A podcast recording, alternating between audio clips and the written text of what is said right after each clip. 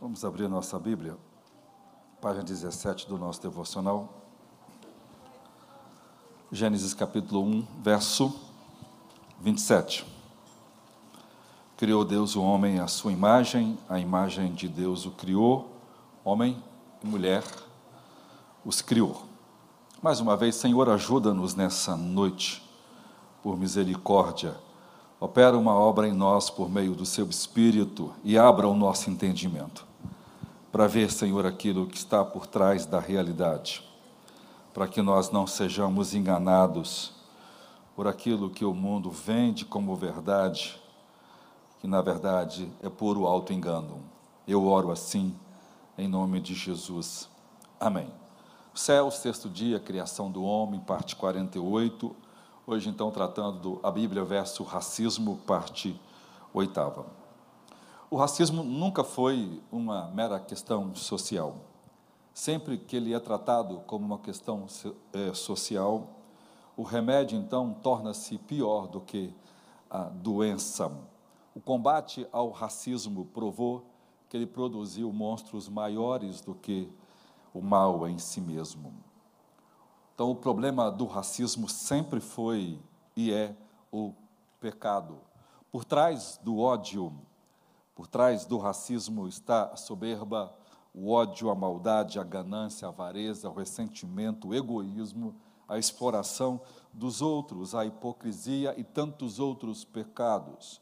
O racismo é um pecado que não viaja sozinho. Deus fez os homens e uma criação maravilhosa. Mas desde que o homem caiu, não é mais possível o homem escapar dos efeitos do pecado aqui neste mundo. Então, o cerne da questão do racismo é porque o homem abandonou a lei de Deus.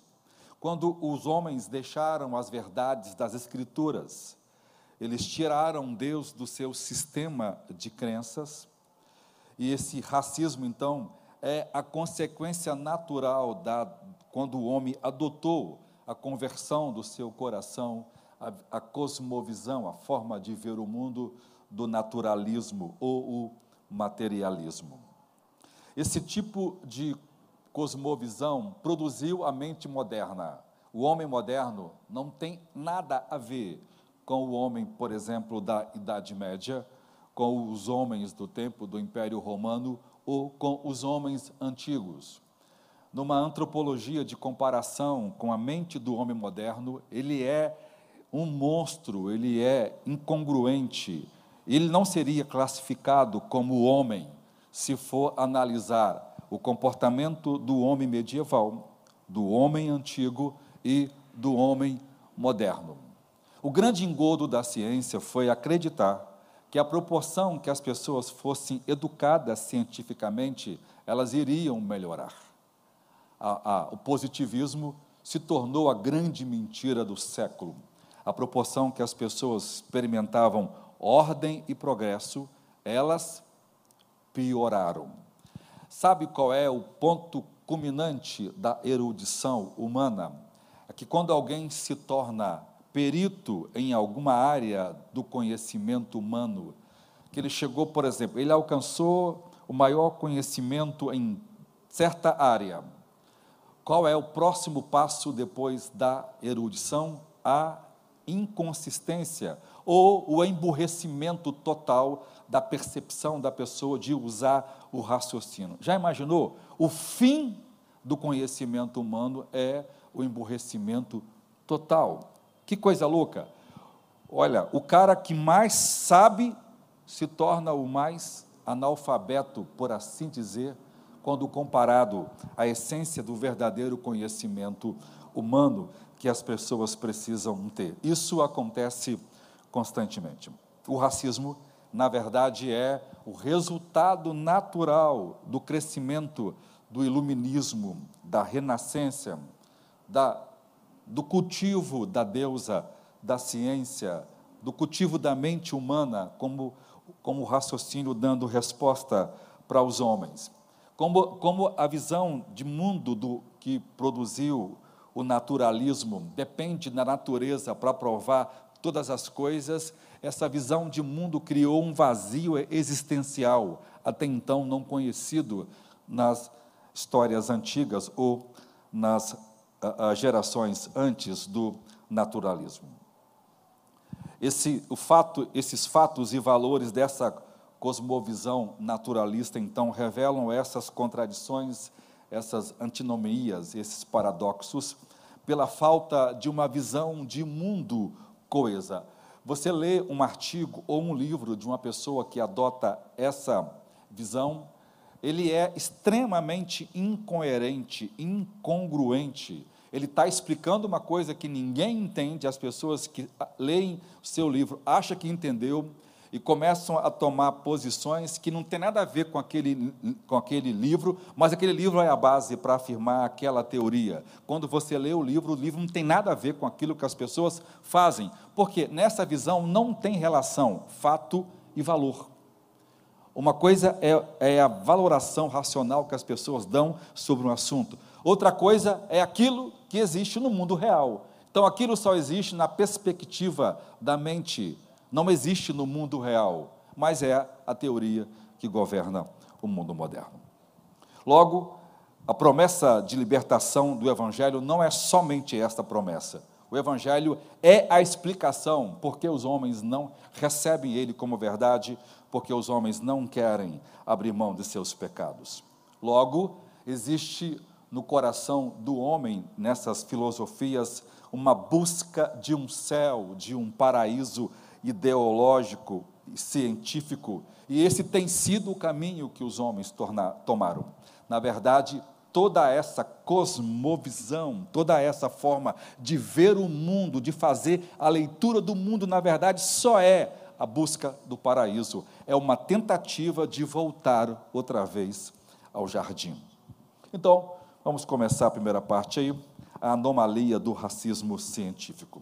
Em 2020, o maior zoológico do mundo, ele, ele está localizado em Nova York, é o zoológico de Bronx, pede desculpa publicamente em uma matéria nas principais revistas do mundo por ter colocado um negro numa jaula de macaco.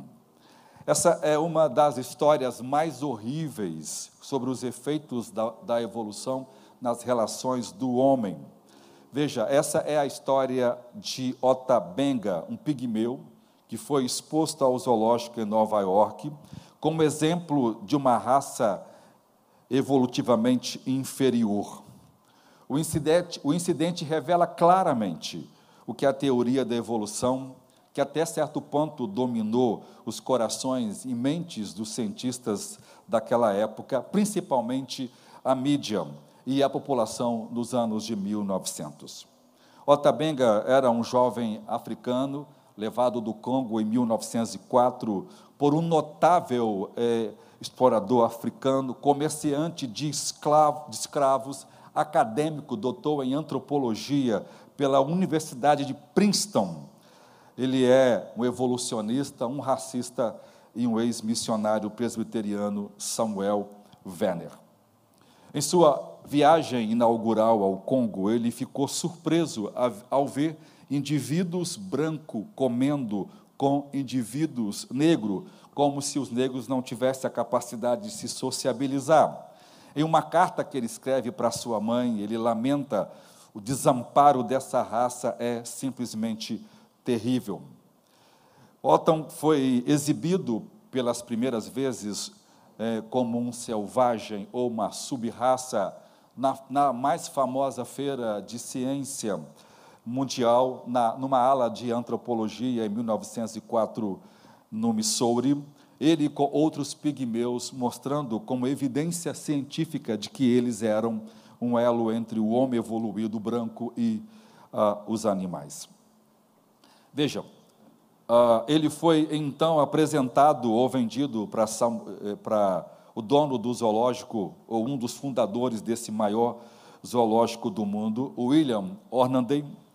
Ele era um cientista zoologista, evolucionista, um escritor prolixo, autor de vários livros, considerado um dos principais, ou talvez um dos primeiros defensores da dos animais, da caça de animais. Veja, o indivíduo que está inteiramente preocupado em defender a vida dos animais e proteger o bem-estar dos animais, não está preocupado em defender a vida humana. Esse é um exemplo de como é a erudição. Esse cara simplesmente é um dos homens mais inteligentes do seu tempo. Ele é capaz de criar uma associação de defesa dos animais, mas é, é automaticamente motivado a colocar um negro numa jaula, com, como se isso não tivesse nenhum problema. Outro dia eu vi uma brincadeira que alguém fez, talvez foi um vídeo gravado, mas é uma grande verdade. O cara fazendo uma entrevista, então ele criou uma, uma forma de as pessoas fazerem um baixo assinado, um baixo, um abaixo assinado. E chegava as pessoas e perguntaram assim: "Você quer assinar esse abaixo assinado para defesas dos ovos silvestres?" As pessoas nem sabem o que é ovo silvestre. Né? Ele usou uma expressão tola para poder mostrar o como as pessoas estão perdidas, estão dominadas por uma visão que torna elas emburrecidas de tudo. E as pessoas, na hora, assinando, não, preservar a vida, porque toda a vida importa. Aí ele foi perguntando: você está disposto a assinar esse baixo assinado é, é, para preservar os ovos silvestres, porque toda a vida importa? E ele vai. Aí depois o vídeo volta a mostrar que as mesmas pessoas que assinaram aquele é, é, é, baixo assinado, que não sabe para quê, nem, nem ele também explicou por quê, mas ele fez a brincadeira, para mostrar como as pessoas hoje estão dominadas e doentes, como zumbis, que elas são incapazes de raciocinar perfeitamente, perguntou assim: tem também aqui um outro, um outro baixo assinado para que nós é, não apoiemos mais o aborto, já que toda a vida importa, já que ovos silvestres importam, também importa não matar uma criança no ventre. Aí, aí as pessoas, ah, não, aí eu não assino, porque é contra os meus princípios. Para os irmãos verem que essa geração foi destruída emocionalmente, é emburrecida num nível que são piores do que animais. É por isso que você vai ver aqui os maiores, as, as mentes mais brilhantes do mundo cometendo as piores atrocidades. Então vejam, uh, uh, então esse cientista zoologista evolucionista, um, um, autor de vários livros, disse que colocou Otto Benga para educar o público sobre a evolução humana. Esse foi o motivo pelo qual, uh, quando a gente vai no zoológico, a gente deve perguntar por que, que os zoológicos sumi, eh, surgiram? Eles surgiram a fim de ensinar as pessoas a evolução humana. Esse foi o motivo por qual ele levou ele para esse zoológico. Nessa época, Otto tinha 23 anos de idade, ele tem um metro e meio de altura, ele tinha 46 quilos e 700 gramas. Uh, o seu nome significa amigo, né, na língua nativa dele. E ele era um menino muito amigável, muito amigo. Uh, ele havia sido casado duas vezes, a sua primeira esposa havia sido assassinada por um grupo de colonos brancos e a segunda morreu porque uma cobra venenosa a picou. Otto se tornou uma sensação, atraindo grande públicos aos domingos. Cerca de 40 mil pessoas faziam filas na frente do zoológico a fim de ver um negro é, preso numa jaula com outro gorila.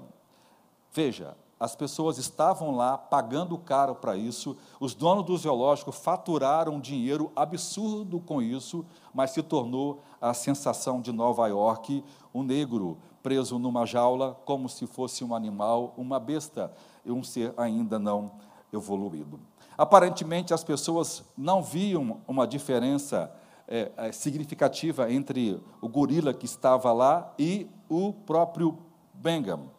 Por quê? Porque as pessoas dessa época estavam influenciadas por uma ideia de que os negros não eram humanos, eles eram uma, eles eram subhumanos, eles eram uma subraça, e isto era ensinado em todas as aulas de ciência e biologia. Isso foi ensinado por mais de 120, por mais de 120 anos nas universidades de todo o mundo, como uma como um fato científico. Isso não é religião, não é gente analfabeta, gente que não tem noção de nada, é radical, né, é religioso. É gente que é o suprassumo das ciências humanas, fazendo, colocando em prática aquilo que eles criam. E então ele estava numa jaula com um papagaio e com outro gorila. As ideias racistas darwinianas desses doutores são claras, por exemplo, em seus escritos. Por exemplo, o Ronaday disse: um genuíno pigmeu africano, ele fala de Ottam, pertencente, pertencente à sub-raça comumente chamada erroneamente de os anãos. Então, esse, esse professor, esse autor de livros, esse indivíduo que orienta doutorados de pessoas que se formam no mundo inteiro, está dizendo que quando a, as pessoas chamam os pigmeus de anãos, eles são analfabetos científicos, porque eles não são pequenos porque são anãos, eles são pequenos porque são uma sub-raça e não é uma raça humana. O outro fundador do zoológico eh, foi Henry Osborn. O Homem-Aranha criou essa, esse personagem baseado em Henry Osborn.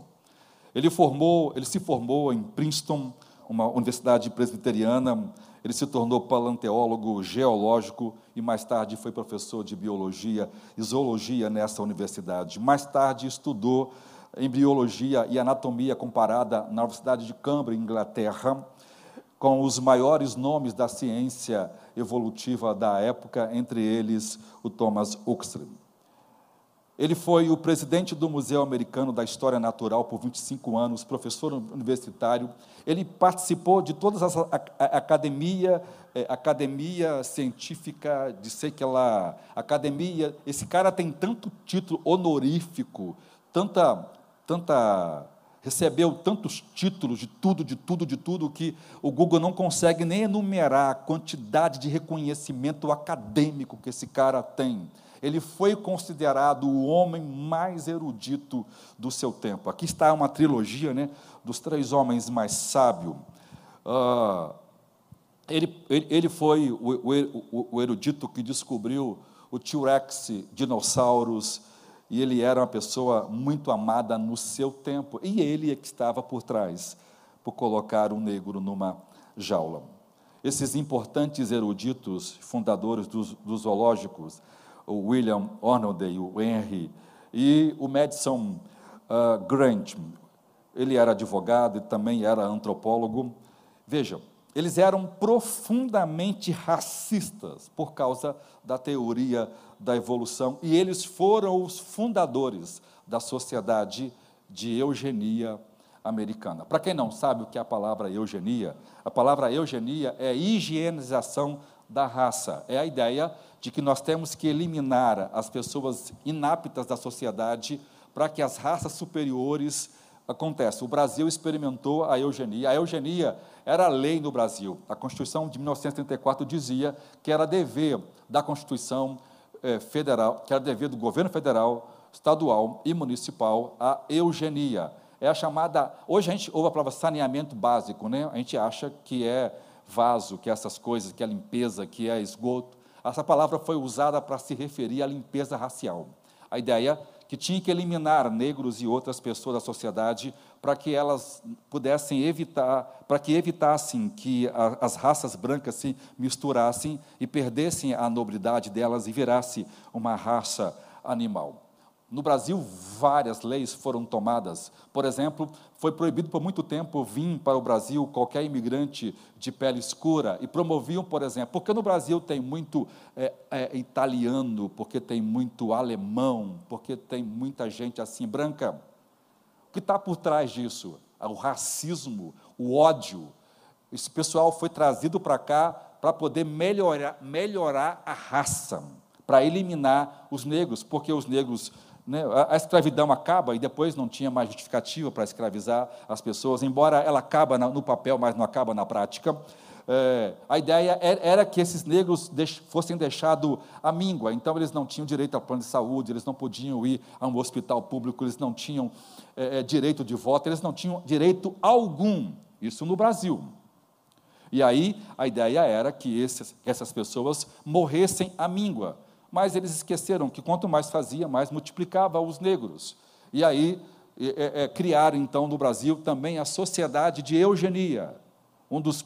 É, to, todos os grandes intelectuais do Brasil dessa época eram eugênicos. Não é uma coisa só do, do, do, zoológico dos Estados Unidos, não é uma coisa só do Hitler da Alemanha. O nazismo é, é, científico também esteve no Brasil, por exemplo, pintado por Monteiro Lobato, um grande eugenista, racista. Ele criou um jornal para isto, para poder. E grande parte dos escritores que a gente lê na faculdade eram racistas.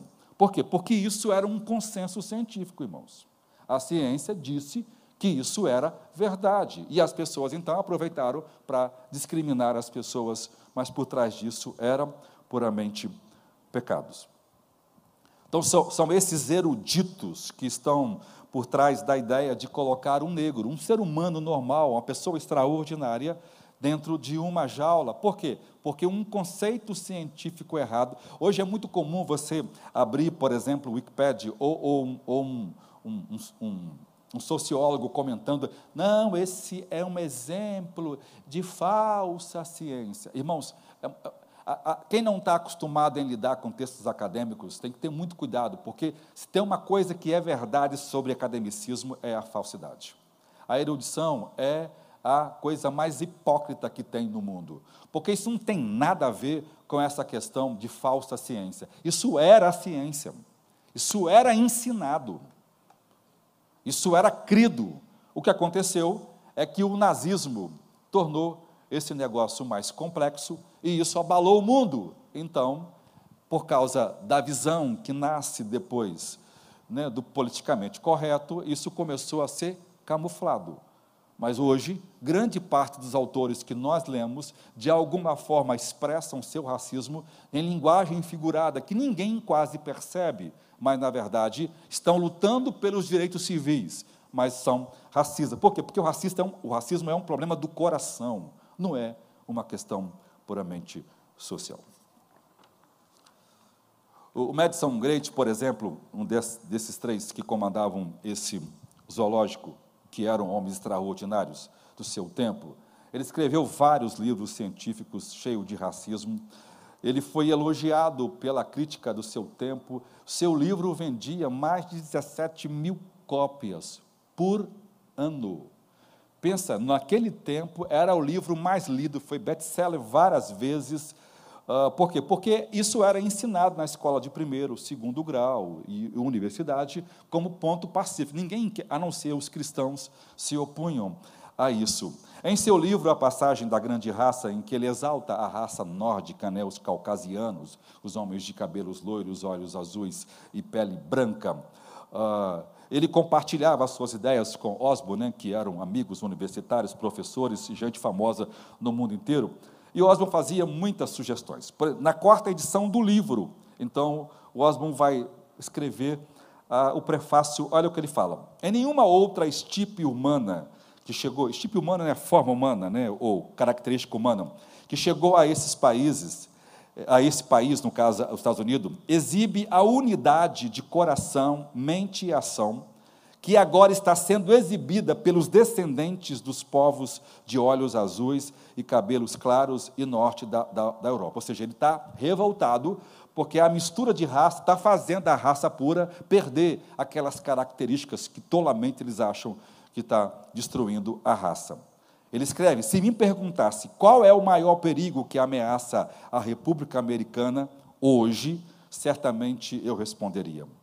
O grau, o gradual desaparecimento em nosso povo daqueles traços hereditários, através dos quais os princípios de nossas bases religiosas, políticas e sociais foram estabelecidos, e sua substituição por uma insidiosa, ou seja, odiosa, dos, por traços de caráter menos nobre. Ele está questionando o fato dos negros estar se misturando com os brancos e os brancos estão perdendo os seus traços hereditários nobres.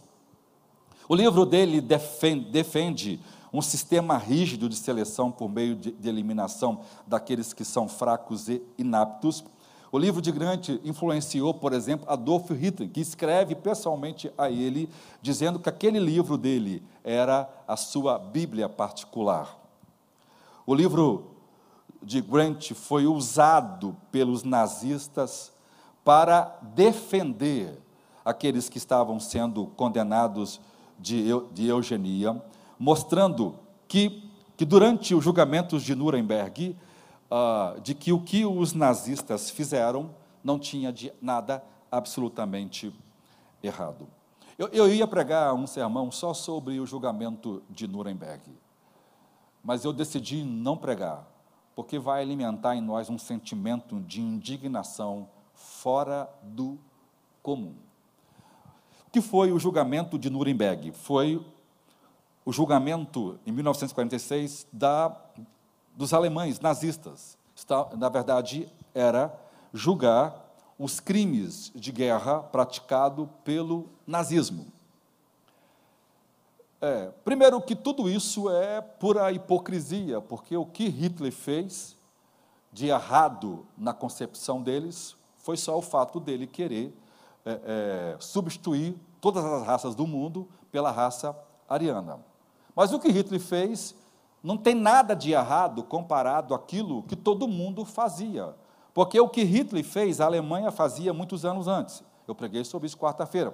O que Hitler fazia, o mundo inteiro fazia. O Brasil fazia, a América fazia, a Argentina fazia, a Austrália, todo mundo fazia. Hitler não era um doidão, do, né? ele foi usado de cobaia porque a ciência precisava culpar alguém como cobaia. Mas a ciência do mundo ensinou isso. Hitler não usou nada que não fosse científico, ele só usou porque ele era um grande acadêmico, ele era muito inteligente. Então, veja, quem está fazendo isso, repetindo, é, é a, a, nação mais intelectual do mundo. Não é uma nação pobre, era a nação mais rica e ela ganhava 30% de todos os, os Nobéis da época. Os grandes cientistas estavam lá, Albert Einstein e tantos outros estavam lá, embora Einstein saia da Alemanha porque era judeu, então ele não participa disso. Mas todos os grandes cientistas do mundo, lá está, por exemplo, a maior e a melhor universidade do mundo, que é de Munique, como a de Frankfurt, que são as escolas teóricas, por exemplo, de Emmanuel Kant, de, de, de, de, Nietzsche, de Nietzsche e tantos outros teóricos que hoje influenciam a sociologia moderna. Lá estava. O que ele fez nunca seria crime no direito do processo legal. Por quê? Por isso, o julgamento de Nuremberg foi uma farsa. Por quê? Porque não havia maneira de julgar os crimes de guerra de Hitler. Porque tudo que ele fez, ele tinha base científica. E os nazistas tinham melhor, os melhores advogados. O, o, o, embora o julgamento foi injusto, mas a condenação foi justa. É lógico que a gente hoje entende que todos eles mereciam a pena de morte, com certeza, né? A própria Bíblia diz que um homem que faz isso merece pena de morte. Para quem não está acostumado com essa linguagem, a Bíblia advoga essa ideia para aqueles que vivem nessas práticas de crime. Ok. Mas eles não foram condenados porque estavam errados, porque cometer, foram condenados porque quem estava julgando era os Estados Unidos e o Reino Unido que ganhou a guerra. Então, quem ganhou a guerra, eles só foram punidos porque quem estava julgando foi quem ganhou a guerra. Então, usaram os meios ardilosos, né, processos é, é, injustos e, impa, é, é, é e, parciais. Ou seja, hoje, baseando no, no, no devido processo legal, todos os julgamentos de Nuremberg seriam considerados injustos. O Supremo Tribunal é, Brasileiro cometeu esse mesmo crime agora, recentemente. Ele pega um grupo de quase 200 pessoas condenadas pela Lava Jato e por causa de uma questão de um processo legal. Não, esses crimes, esses crimes deveriam ser julgados lá no Rio de Janeiro, foi julgado em Curitiba. Então, por uma questão de foro, por uma questão técnica, o julgamento perde, ele torna-se nulo. Se esse, esse mesmo princípio foi usado em Nuremberg, e todos os julgamentos dos piores inimigos da vida foram derrubados. Mas por que foram condenados? Porque quem estava julgando tinha interesse em dizimar todo mundo. Mas se você analisar o devido processo legal, não ganhariam nada. Por quê? Porque tudo o que foi feito pelo nazismo foi ensinado, foi treinado desde a infância em livros, em autores baseados na ciência. Então a ciência ficou chocada com isso e viu que o negócio ficou feio e então conta a história para a gente diferente, de que Hitler, que o nazismo fez. Por exemplo, nos Estados Unidos, isso foi muito hipócrita. Os Estados Unidos e o Reino Unido estão julgando os nazistas, mas fez coisas tão terríveis como os nazistas.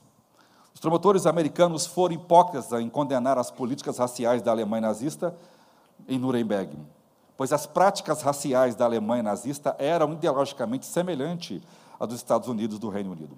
A eugenia era ensinada nas escolas primárias e secundárias, nas universidades. Isso era um consenso na ciência por mais de um século.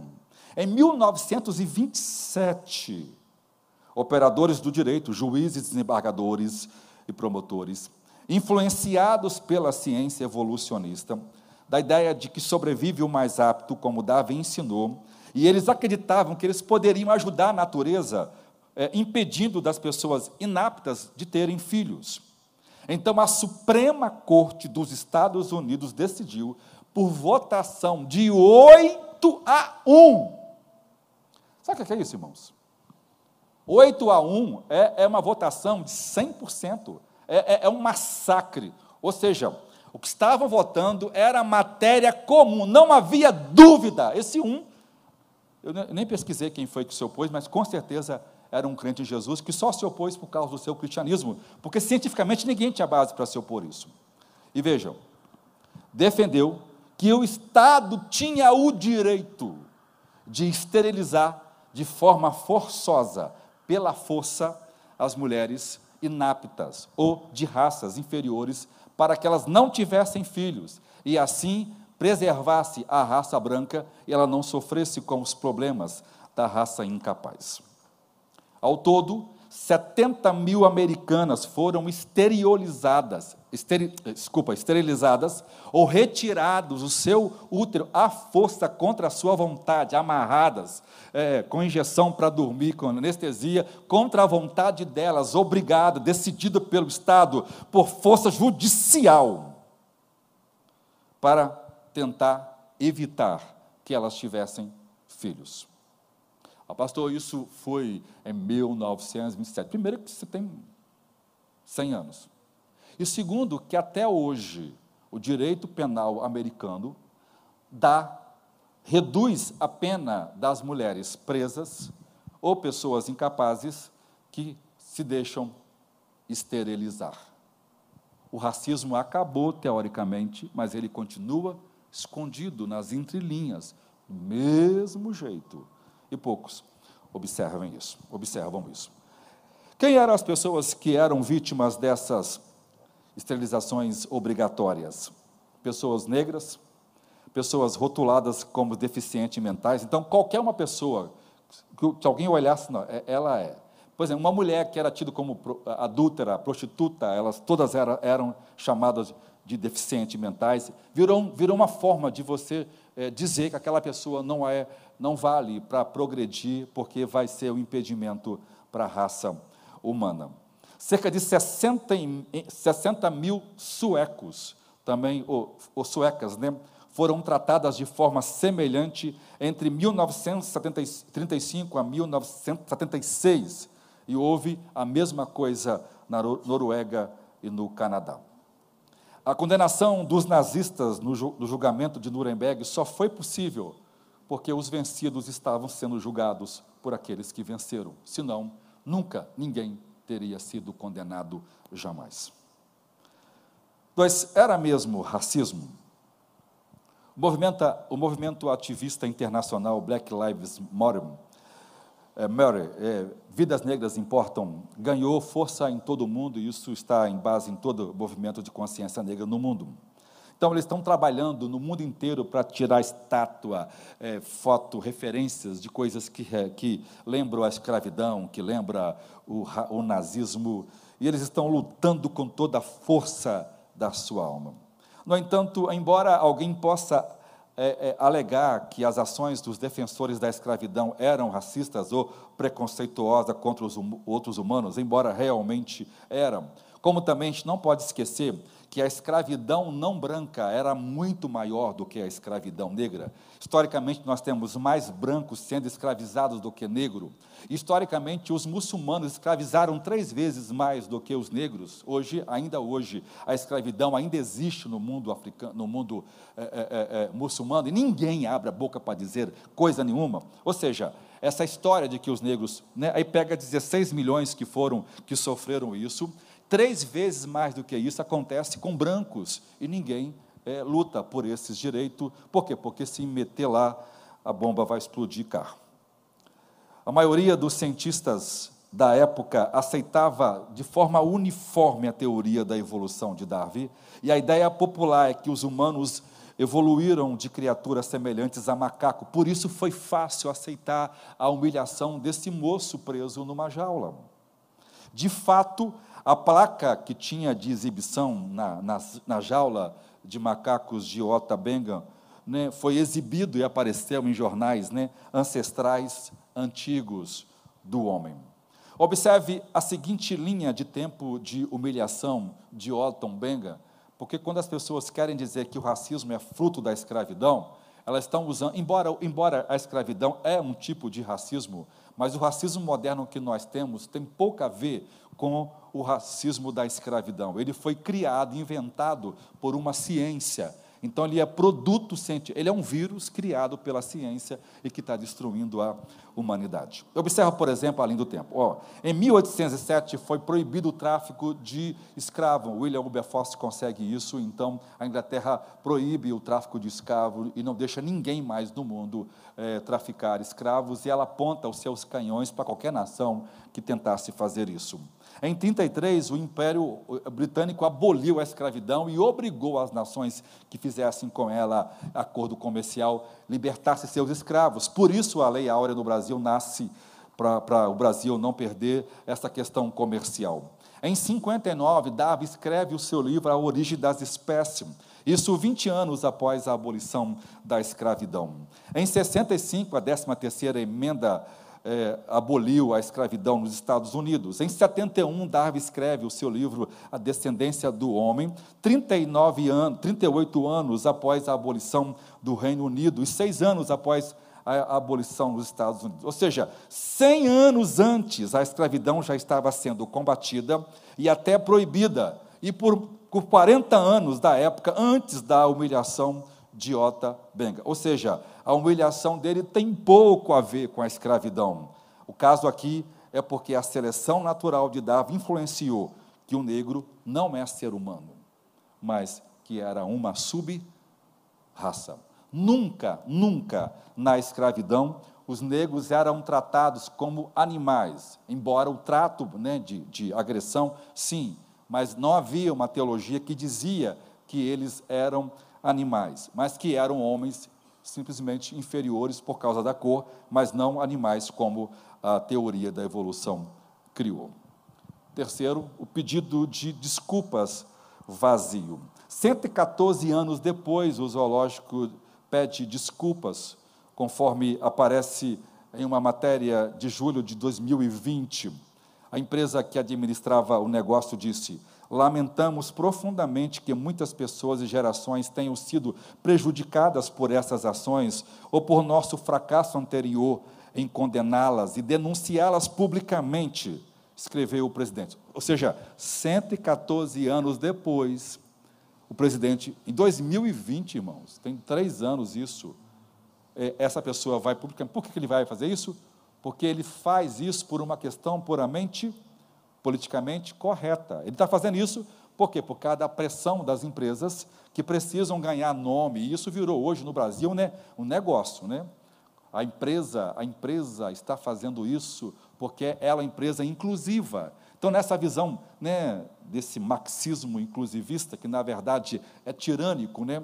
você vê, às vezes você pega uma empresa grande no mundo e que tem essa ideia então ela pega, vai lá e pega. Olha a maldade das pessoas, irmãos, como isso é visto. Né? Ela tem lá um gerente que ganha 10 mil reais. que está lá há 20 anos.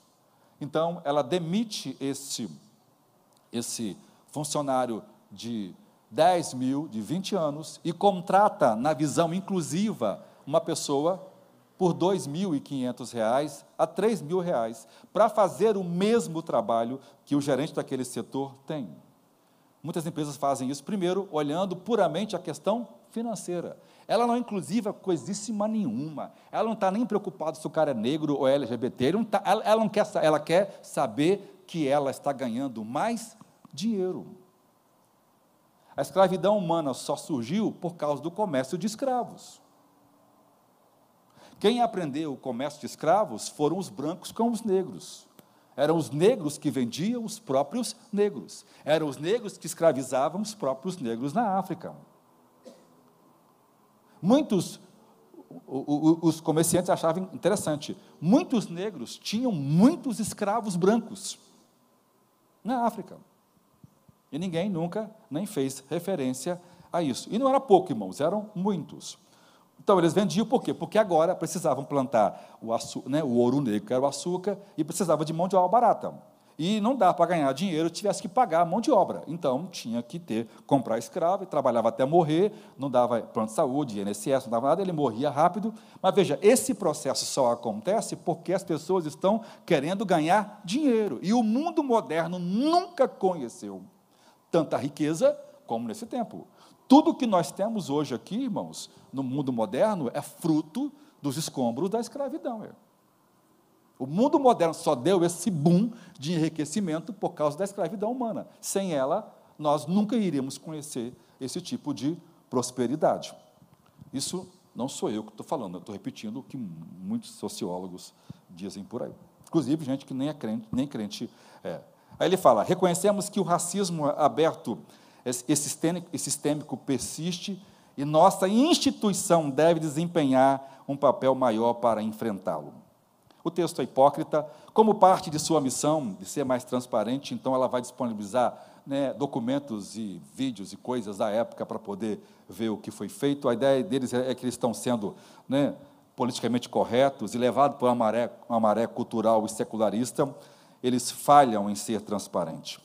Embora o zoológico tenha se desculpado por essa ração racista, em nenhum, em nenhuma das desculpas ou declarações eles mencionaram o verdadeiro motivo pelo qual é, Ota foi levado lá. Eles eram influenciados pela cosmovisão do naturalismo e do materialismo que produziu a crença na evolução.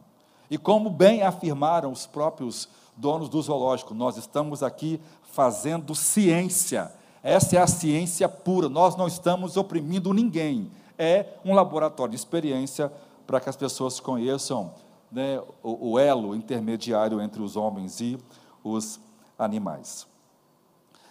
Isso foi feito com o apoio de todos os cientistas e principalmente da sociedade de zoonomia da época, que depois proibiu por causa do protesto dos pastores e outros líderes da época. Um grupo de pastores importantes de Nova York foi ao prefeito George da época pedir que ele intervisse.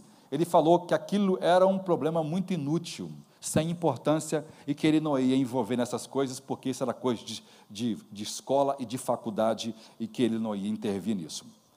Todos os cinco proprietários que tiveram, que foram donos de OTA, foram homens importantes, escritores aclamados, heróis americanos e eram evolucionista. O zoológico de Bronx e outras instituições jamais vão admitir que por trás disso está a teoria da evolução. A ideia aqui é que ele era um subhumano e logo poderia ser tratado assim. Infelizmente, irmão, essas ideias permanecem até hoje, por exemplo, em fotos de macacos em livros. É muito, é muito, é muito normal você ver, por exemplo, um, um ser humano né, com corpo normal, mas com uma cara imitando um macaco. Isso deveria ser um crime, irmãos. Primeiro que isso é uma criação gráfica, isso não existe. Isso nunca existiu. Esse tipo de gente não, não existe na vida real, nem no mundo dos vivos, em lugar nenhum do universo. Isso existe. Mas aquilo é feito para criar um conceito. E a imagem é racista. Então a pessoa é escura, então ela tem cara de macaco. Ela vai embranquecendo, embranquecendo, né? E melhorando, ela tem cara de gente. Isso está nos livros de biologia dos nossos filhos. Isso está ensinado, estampado em qualquer livro bom hoje no mundo, por causa, ou seja, o mesmo racismo continua ainda sendo ensinado. Aqueles que não conseguem se libertar do passado estão condenados a repeti-lo. Enquanto não condenar a filosofia de subjacente por trás do racismo, o racismo nunca será resolvido. Segundo, o cristianismo é uma religião para brancos. Pode ser, pode ser chocante para alguns de nós, mas existe muitos cristãos que dizem que acreditam somente que os brancos podem ser salvos. Para ser mais específicos, eles acreditam que somente os grupos germânicos e nórdicos, nórdicos eh, eh, e anglo-saxões podem ser descendentes de Adão. Outros consideram que essas pessoas, né, que não são brancas, foram criados antes de Adão, é uma raça pré-adâmica, que elas nem têm alma, e que os filhos de Adão, então, são a raça ariana ou a raça branca. A revista New York Times, do dia 18 de agosto de 2012, numa matéria intrigante, diz: Por que a raça ainda é um problema para os mormons?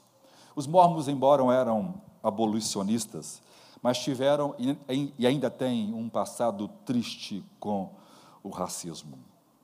O sucessor de Joseph Smith, que foi o fundador do mormonismo em 1830, o Brian Young, chamado pelos historiadores como Moisés, a figura mais importante dos mormons norte-americanos, que conduziu os mormons de uma cidade para o estado de Utah em 1847. Ele adotou políticas racistas que até hoje assombram a igreja. Ele descreveu os negros como amaldiçoados, com a pele escura, com a punição pelo assassinato do seu irmão por Caim. Qualquer homem que tenha uma gota desse sangue de Caim, nele não pode possuir o sacerdócio. Em 1852, os mormons nunca aceitavam um pastor negro. Ele considerou o casamento entre brancos e negros tão pecaminoso que sugeriu que um homem poderia espiar isto tendo sua cabeça cortado ou derramando todo o seu sangue no chão como punição por se casar com uma pessoa de pele escura. Outros líderes mormons se convenceram de que os espíritos pré-existentes dos negros é, pecaram no céu ao apoiar Lúcifer em sua rebelião contra Deus, ou seja, são demônios. Há, há, até, há poucos, até poucos anos não havia nenhum negro dentro da igreja de Jesus Cristo dos santos dos últimos dias, considerada por eles como a igreja verdadeira. Para eles, Jesus só tinha morrido pelos brancos e os negros não havia lugar. No livro de Mormon, em 2 Nefe 5 e 21, em Alma 3 e 6, eu vou transcrever o livro de Nefe porque o outro fala a mesma coisa. Olha o versículo 21 desse capítulo do livro de Mormon. Ele fez cair a maldição sobre ele, sim, uma dolorosa maldição por causa de sua iniquidade. Pois eis que havia endurecido o coração contra ele de tal modo que se tornaram como uma pedra, e como eram brancos, notavelmente formosos e agradáveis, a fim de que não a, a fim de não a fim de que não fossem atraentes para o meu povo, o Senhor Deus, o Senhor Deus fez com, com que sua pele se tornasse escura. Aqui está dizendo que os brancos têm uma pele agradável, formosa a Deus, e a pele negra é odiosa a Deus. E assim diz o Senhor Deus.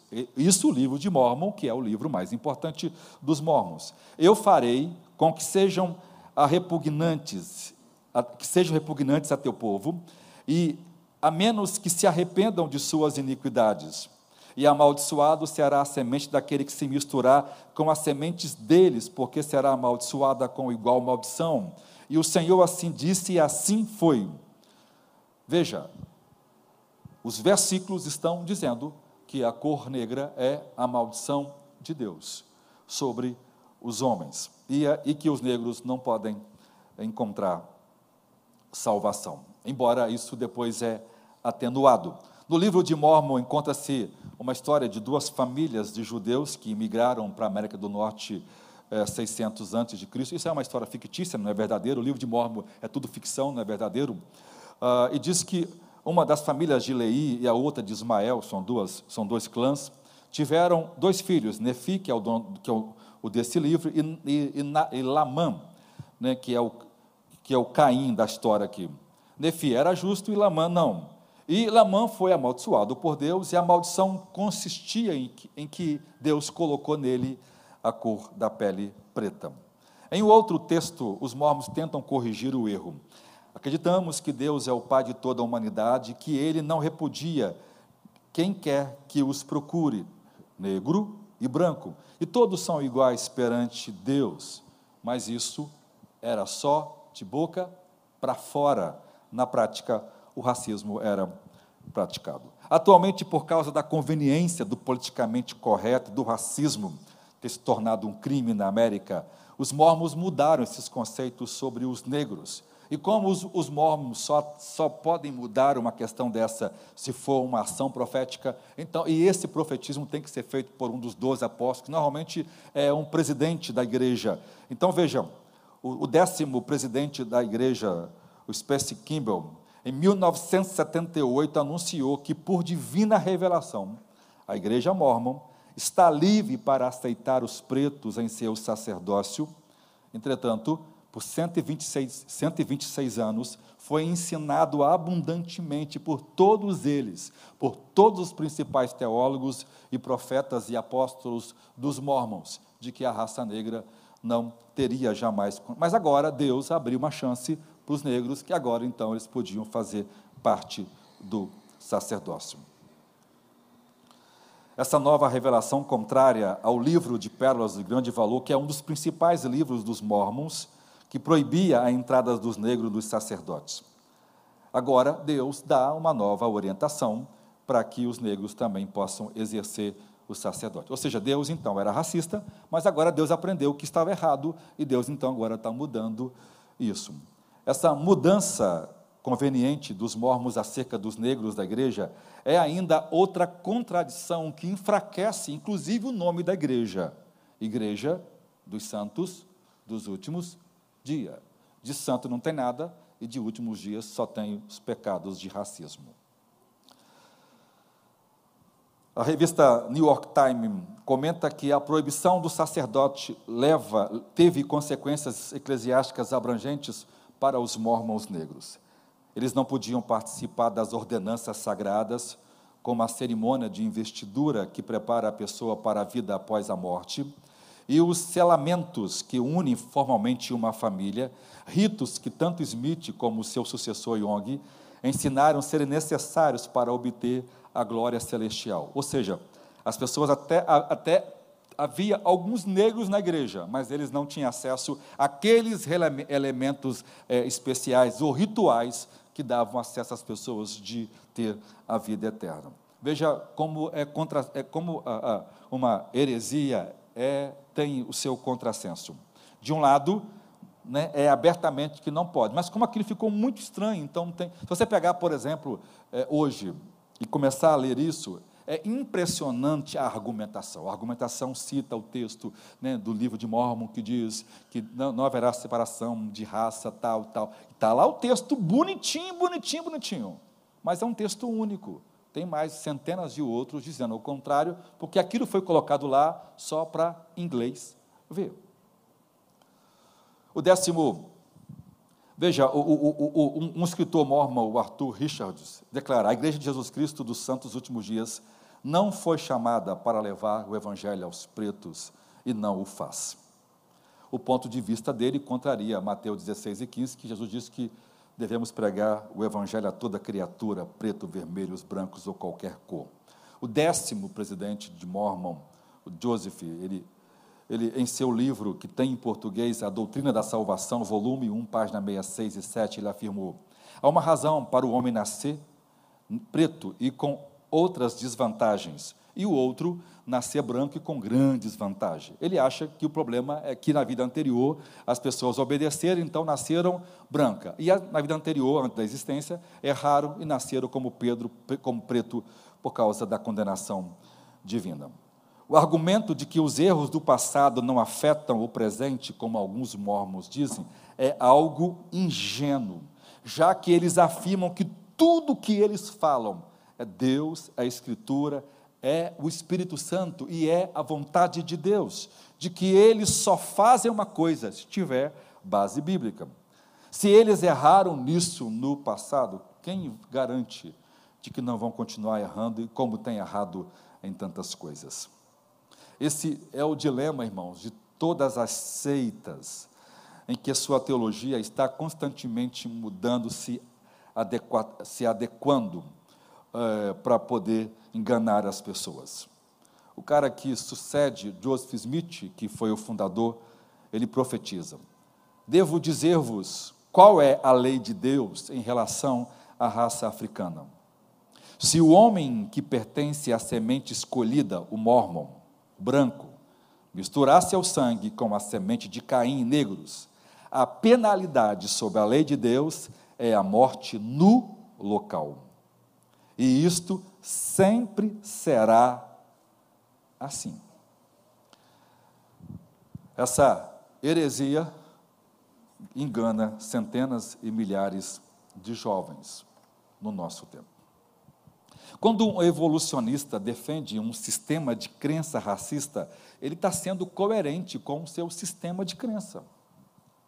Não nos assusta tantos eruditos, tantos é, é, poetas, tantos eh, eh, estudiosos do nosso Brasil e do mundo se tornarem racistas.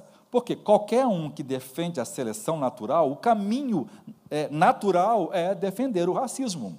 Se as raças estão em constante evolução, e se o mais forte sobrevive, e se as raças, se Darwin disse que as raças mais fortes iam eliminar a raça mais fraca, é natural que isso façam.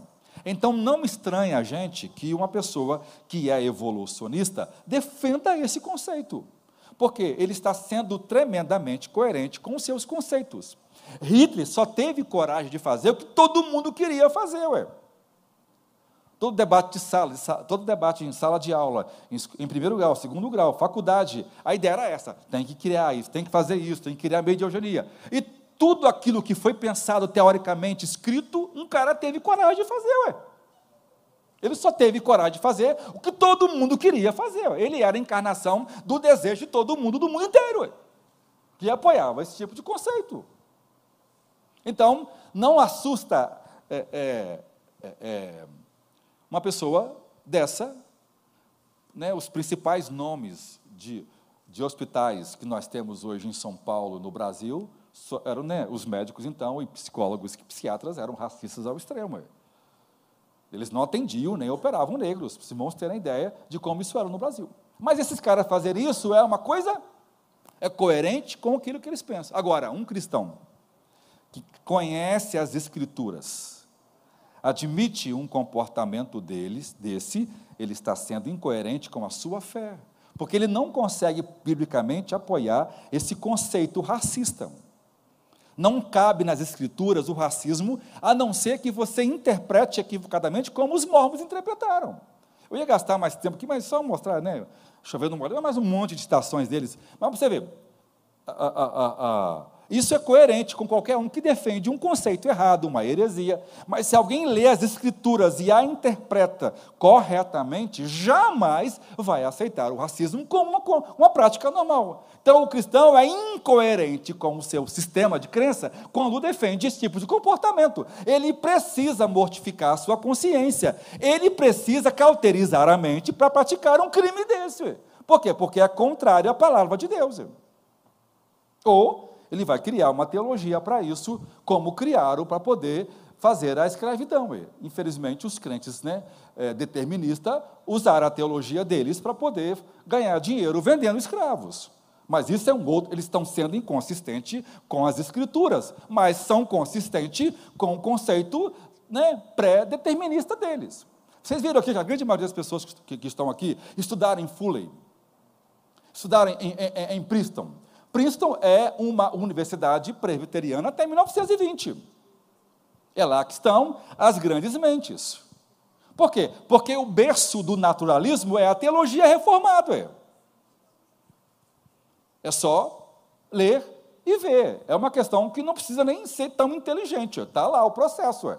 Mas aí, né, em 1920, larga a mão disso porque ficou feio demais. Mas veja, grande parte dos professores de Princeton, que são grandes teólogos hoje, advogava o darwinismo como uma possibilidade progressiva.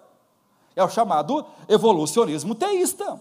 Deus usou a evolução para criar tudo. O darwinismo faz, não, a criação criou tudo sem Deus. Aí vem um crente inteligente, porque é influenciado por esse conceito, e não tem coragem de admitir a sua fé, porque é um racionalista, é um falso crente, ele admite, então, a possibilidade de, de a, a, a, a evolução, Deus ter usado ela para criar. Aí criamos né, a, a ideia de teoria era, né, a ideia de, um, de uma terra antiga, né, de milhões de anos, essas, essas coisas tolas, né, que não têm base científica nenhuma e que estão ensinando como verdade nas universidades.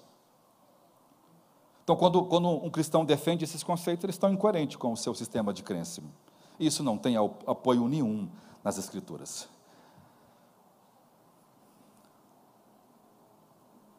Nós crentes afirmamos e cremos com base tanto nas Escrituras como na ciência biológica de que todos nós somos iguais.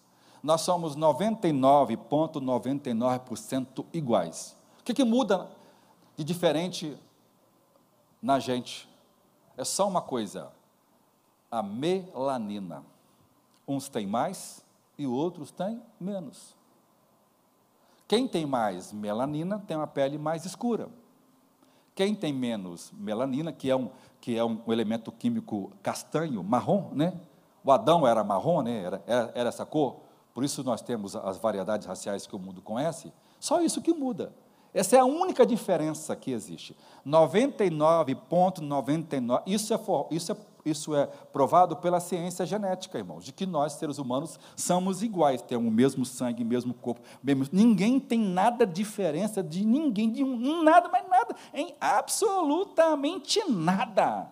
Não, eu tenho um gene que você não tem. Não é. Tanto é que a doação de órgão mais perfeita que existe é quando um negro dá, dá, doa órgão. Por quê? porque ele é uma raça superior. Teoricamente, o negro é, é, é uma raça superior à raça branca. Por quê? Porque ele é uma raça mais rica geneticamente do que o branco. O branco é uma raça pobre. É o inverso. Hoje a ciência mostra o contrário. Por isso, a doação de órgão de um negro tende a dar mais certo para um branco do que com um branco para um negro. Por quê? Porque é uma raça mais rica do que a raça branca. Concluído.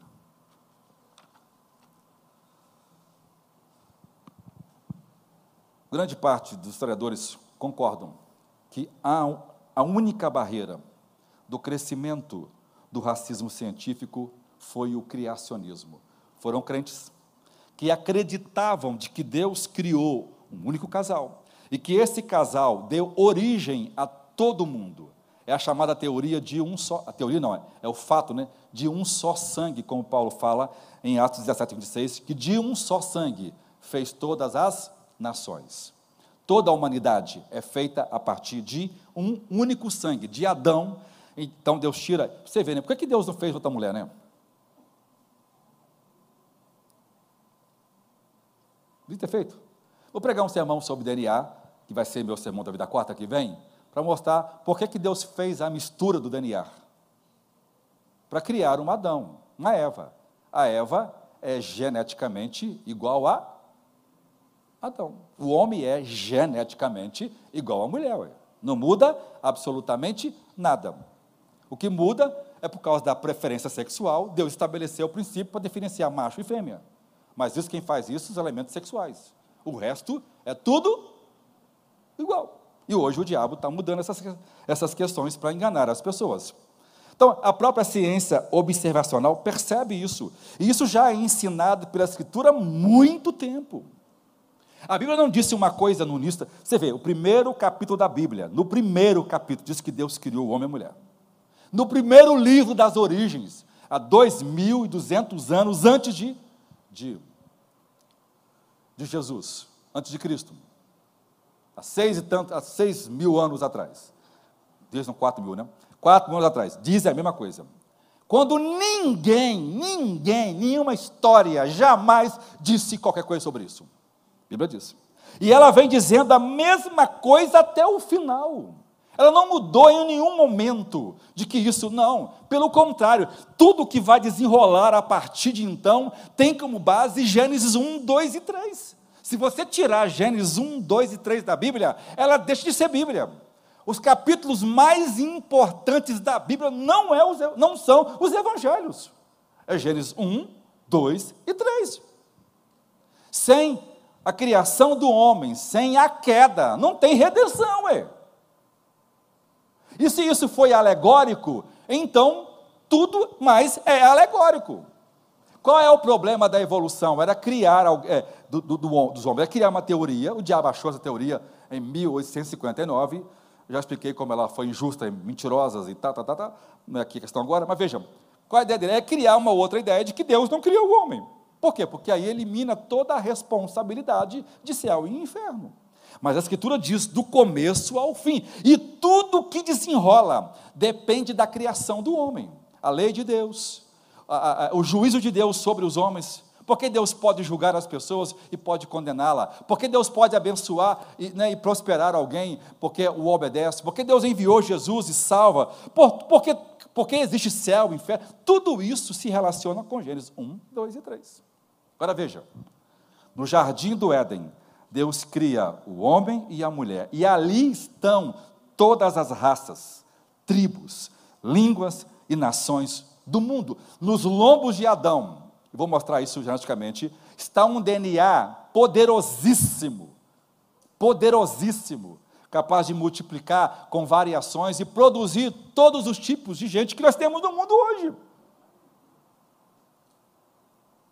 Então, no primeiro jardim estão todas as nações, tribos, línguas e povos. No último jardim, que é o jardim restaurado, que é a nova Jerusalém, que é o paraíso, que é o novo céu, a nova terra, a nova criação, também estão gente de toda tribo, língua e nação. Não foi isso que João ficou impressionado quando chegou no céu? Ele fez assim a pergunta para o anjo: Quem é essa multidão? E João disse: Estes são de todas as línguas, tribo e nação. De onde vieram? Vieram da grande tribulação. E eles lavaram as suas vestes no sangue do Cordeiro. Eles confiaram em Jesus e foram salvos por Jesus Cristo. Então, no primeiro jardim estão todas as raças, brancos, negros, amarelos, vermelhos, lilás, ah, todo mundo. E no, no último jardim estão todas as. Agora escute-me. Quando Jesus estava carregando a cruz, Marcos, Lucas e Mateus diz que Simão o Sirineu o ajudou a carregar a cruz. O Sirineu era um morador da Líbia, que é um país onde originalmente só tem negros. Então, esse Simão Irineu, como os pais da igreja também diz, era, era um africano. Veja, no momento mais extraordinário da redenção da humanidade, quem está do lado de Jesus? Os africanos. Depois Paulo escrevendo em Romanos 16 e 3, Paulo e Marcos estão fazendo uma conexão. Fala assim, ó. Marcos vai dizer assim, ó, em Marcos 16. Simão Sirinei, o pai de Rufo e de Alexandre. Aí Paulo escrevendo a Roma, a igreja de Roma diz: Olha, eu saúdo a Rufo, eleito do Senhor, e a sua mãe e minha.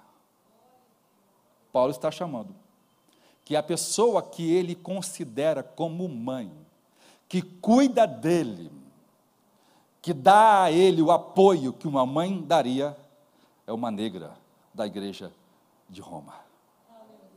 Só a cruz de Cristo, que pega um semita, um judeu, um, um, um, os fariseus eram racistas por causa da sua religião racista, que pega um indivíduo que não se misturava com ninguém e diz que uma negra cuidava dele como se fosse uma mãe. Por quê? Porque na cruz de Cristo todo o racismo cai por terra. Não tem negros, não tem brancos. Todos nós somos um só povo em Jesus Cristo.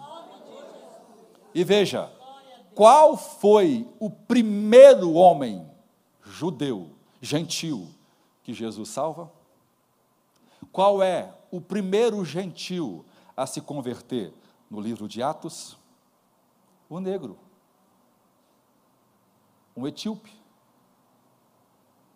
o mordomo da rainha da Etiópia. Um negro, a quem o Espírito Santo pega, pega Filipe, de uma cruzada evangelística com centenas e milhares de milagres. Manda ele para o meio do deserto, no caminho que não passava ninguém, para pregar para uma pessoa que se a Bíblia não tivesse registrado, nós nunca faríamos ideia disso. De que Deus se preocupou com esse moço, que era um filho de cão, que era um cananita, que era alguém que morava na África, que era um negro. Ele foi o primeiro a entrar pelos portões do Evangelho. Diz a Bíblia que aqueles que têm menos honra, Deus deu mais honra. E é por isso que em todo o avivamento da história da igreja, sempre acontece no meio dos marginalizados, dos desprezados. E todo avivamento que já desceu, primeiro veio sobre homens de pele escura. Os brancos depois beberam de tabela, é assim que fala, de tabela? Beberam, vieram atrás de carrocinha, é assim que fala, carroça vem atrás. Os brancos vieram, os ricos então nem se falam, né? Por quê? Porque Deus assim decidiu para que ninguém achasse que pudesse ser uma coisa no reino de Deus. No reino de Deus, todo mundo é igual. Todo mundo é igual. E aqueles que a gente acha que não é, são aqueles que Deus dá maior glória e na eternidade serão os maiores sobre nós. Senhor, muito obrigado por essa noite opera uma obra em nós poderosa. Ministra o poder do seu Espírito Santo sobre nós, para que nós possamos viver um evangelho livre de egoísmo, de ódio ou de qualquer racismo, Senhor. Porque somente o evangelho pode tirar o racismo do coração de uma pessoa. Porque só o evangelho é o poder que liberta o homem do pecado. E o pecado é a estrutura por trás de todo o racismo. Obrigado pela Igreja de Jesus Cristo que experimenta o verdadeiro poder libertador de sermos um em Jesus Cristo e entre nós ninguém é melhor do que o outro, porque em nós Jesus Cristo é tudo em todos. No nome de Jesus, amém.